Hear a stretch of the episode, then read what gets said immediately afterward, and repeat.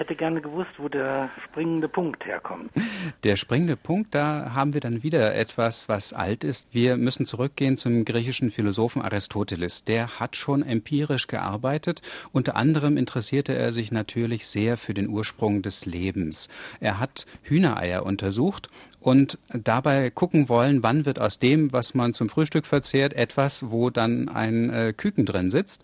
Und er hat also jeden Tag ein Ei der Henne weggenommen und hat es aufgeschlagen und hat dann gesehen, aha, nach dem ersten Tag noch nichts, nach dem zweiten Tag noch nichts. Und irgendwann sieht er dann einen kleinen roten Punkt, der pulsiert.